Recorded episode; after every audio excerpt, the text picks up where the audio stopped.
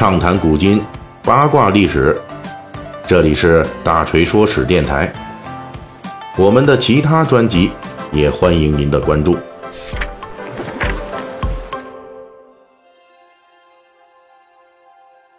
昨天是十一月二十四日啊，那本来应该昨天更新大锤说史，但是呢，我们由于种种原因，我们推迟了一天啊。但讲的还是十一月二十四日的事情，啊，在这个一百六十年前的一八五九年的十一月二十四日，达尔文的不朽名著《物种起源》正式出版了，由此就开启了达尔文进化论及达尔文主义时代。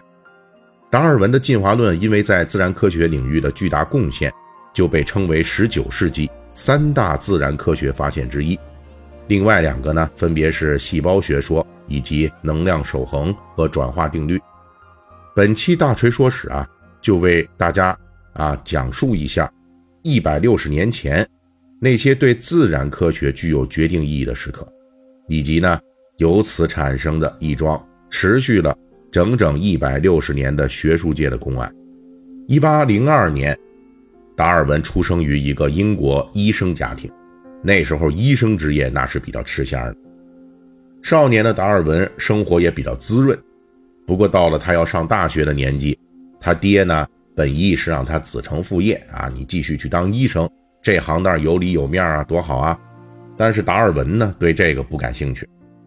他虽然进入了爱丁堡大学的医学院，但是他的主要兴趣是收集和研究各种动植物标本。哎，对人不感兴趣，他对这动植物感兴趣。达尔文他爹一看自己的计划不成。又把他转去了剑桥大学主修神学去了啊！总之呢，反正达尔文是个学霸啊，不论学什么都能到这顶级的大学去学习。但是呢，这达尔文他爹呢就没料到的是，这剑桥大学呀，除了神学以外，这个博物学、地质学等等的自然学科还也有。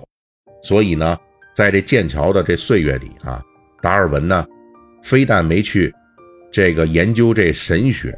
反而是融入了剑桥的植物学、地质学等等的这些科学家的圈子，这让达尔文就有了开启自己事业的真正钥匙。一八三一年十二月二十七日，达尔文以一名博物学家的身份啊，自己出钱上船，就开启了长达五年之久的环球航行。请注意啊，这次环球航行呢，正是达尔文在剑桥博物学的学者圈子里混出来的机会。而正是这次为期五年的环球航行，就让达尔文能够接触到当时很多博物学家无法实地观察到的各种动植物。而这一切的知识和见闻的积累啊，最终的结果就是在五年前他上船出发的时候，啊，他还是个宗教信徒。到了五年后他下船的时候，他的宗教观已经彻底动摇了，他已经开始隐隐约约觉得。这些生物看似杂乱无章，而其发展与变化的背后，啊，实际有可能是有自然的规律的。但是这个过程对锤哥来说，咱们说起来轻松，但是当时那是非常艰难。一八三六年十月，达尔文回到英国，啊，一八三八年的时候，据说达尔文无意中接触到了当时马尔萨斯的名著《人口论》，由此就受到启发。他开始把自己的种种自然发现，就汇聚于自然选择这个学说理论之下。而这份最初的文稿，由于需要达尔文之前大量的观察记录作为基础，因此一直到四年之后，达尔文才写成了这份表达自己想法的草稿。啊，请注意，还只是草稿。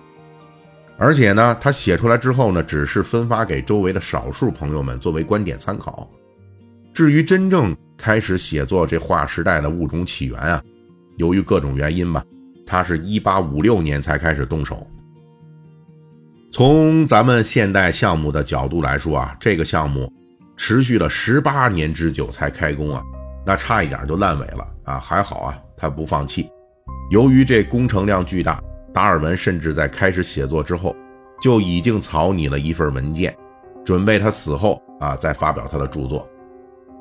而就在这历史车轮缓慢且有力驶向物种起源目标的时候，一个年轻人就突然闯入了达尔文的视野。这个年轻人叫做阿尔弗雷德·华莱士。华莱士比达尔文小二十一岁，他出生于英国的威尔士。因为从小家境贫寒，华莱士十四岁就辍学出来做工了。他做这勘测工作大概有六年。这期间啊，他在野外工作，啊，没什么事儿干，得找个乐子，所以呢，他就迷恋上了搜集昆虫标本。这位华莱士跟达尔文有着同样对于博物学的极大热情。他虽然没有机会参加环球考察，但是呢。也跟人合作，前往过南美洲考察那里的动植物，而且一待就是四年。后来呢，又去了东南亚的马来群岛，啊，一待又是八年。经过长期艰苦的野外考察呀，华莱士也搜集了上万件的昆虫标本，在自然科学领域取得了极高成就。而且因为研究领域近似啊，他跟达尔文有过一次接触，就发现，哎呦，这我们两个。啊，不约而同的都在思考物种起源方面的问题。然后呢，在一八五八年的六月十八日，达尔文就收到了华莱士的一封来信。这一切啊，让物种起源著作引发的后续故事，就成为了一桩著名的学术公案。因为就在这封信里，华莱士就附录了自己一篇关于物种起源和自然选择学说的论文，请达尔文过目，并且。转交给另外一位著名的地质学家。到了这个时候，达尔文才惊讶地发现，自己筹划了十几年的项目啊，竟然在某些观点上，与此时还远在东南亚马来群岛上的华莱士是相同的。这个意外的相同，就引发了自然科学历史上一次著名的学术创建的所有权之争。幸好达尔文和华莱士两个直接参与人啊，他们的这个学术人品啊都非常好，因此呢没有发生啊互相抢自然选择学说的所有权的这种恶性事件，就没有互相使坏。哎，在一八五八年七月一日，最终在其他几位博物学家的共同建议之下，华莱士的论文以及达尔文在一八四二年那份。给亲友的初级草稿中的一些观点，一并作为学术成果就公开发表了。达尔文和华莱士由此共享了进化论中关于自然选择学说的发明权。应该说，华莱士和达尔文在后续的岁月中啊，保持了这种基于学术尊严的宽容与合作。达尔文后来就曾经说过，他和华莱士是自然选择学说的共同的父亲。而两位博物学家胸怀宽广的合作，也大大推动了进化论在世界范围内的推广。但是呢，双方的粉丝可就不一定这么想。关于这俩人到底谁先提出了啊这些理论，到底谁的理论更靠谱、更完善，那相关争论是一直持续到今天。而且这桩学术官司啊，已经完全向细节化方向发展，可以具体到说，有人提出怀疑说啊。从华莱士给达尔文邮寄论文，到达尔文把论文转交给其他学者，哎，这中间有大约十几天的空白期。那怀疑者就认为，达尔文啊，完全是有时间、有动机啊，利用这段日子来借鉴，甚至说抄袭华莱士的学术观点。那当然，这只是一家之言啊。那个反对这种观点的人也有，他们就认为呢。达尔文提出的物种起源学说啊，无论从体系还是逻辑方面，都要比华莱士的论文内容要更详细、更系统化。因此，双方的这原创性啊，都是可以得到佐证。历史有的时候呢，就是这样耐人寻味。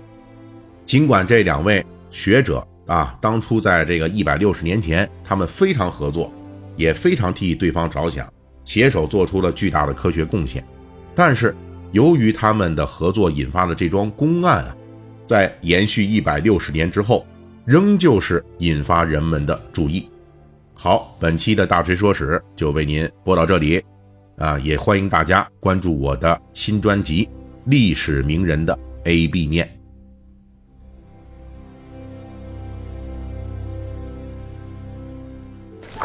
本期大锤就跟您聊到这儿，喜欢听。您可以给我打个赏。